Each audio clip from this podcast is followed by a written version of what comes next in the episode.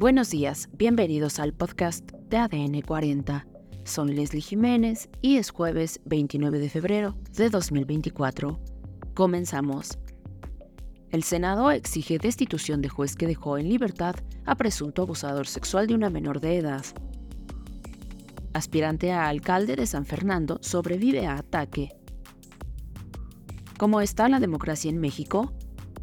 Pero antes, en nuestro tema principal, trabajadores en Huatulco se manifestaron en las oficinas de Fonatur.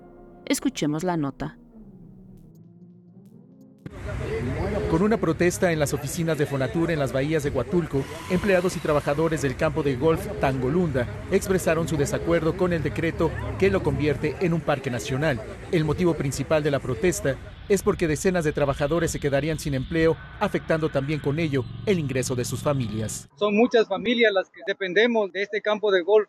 Si el campo de golf se cierra, Huatulco baja en su nivel turístico. Tenemos personas que pues que tienen arriba de 50 años, 55, algunos 60, y pues son gente que difícilmente va a ser contratada en algún otro lugar, ¿no? Tengo 35 años ya metido ahí trabajando, pues de ahí depende mi familia y no me parece ahora sí que buena idea de que el campo de gol se convierta en, en una zona de reserva, porque pues qué sería de nosotros que dependemos de ahí.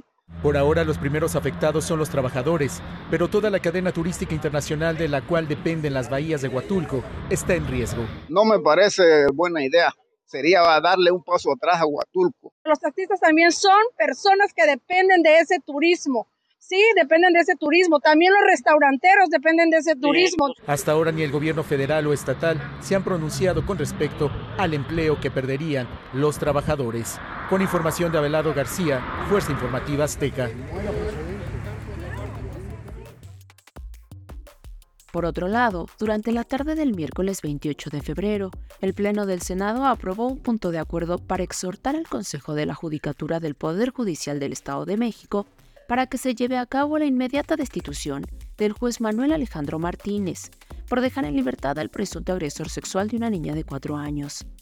De acuerdo con el comunicado compartido por la Coordinación de Comunicación Social del Senado, el Pleno pide de manera urgente que se le dé de baja por factores como su incompetencia, falta de capacidad e ineptitud, al tiempo que agregaron pusieron en riesgo la integridad y salud de la niña. Además, una encuesta global del Pew Research Center revela que la democracia en México sigue siendo la opción preferida por la mayoría de las personas en el país. Según el estudio, el 70% de los ciudadanos prefieren la democracia en México como sistema. Esto a pesar de que la confianza en el gobierno es baja, pues solo el 19% de los ciudadanos creen en sus gobernantes, además de que solo el 18% de los mexicanos prefieren un gobierno fuerte y autoritario. Es relevante saber que la corrupción y la desigualdad son las principales preocupaciones de los ciudadanos y que la preferencia por la democracia en México es similar al promedio global, es decir, 67%.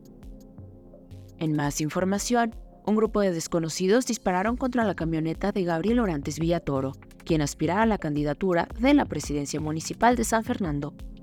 Denunció que el ataque armado, que no dejó víctimas ni lesionados, ocurrió cuando salía con su equipo de trabajo de San Fernando a Tuxtla Gutiérrez, Chiapas, esto después de una actividad pública.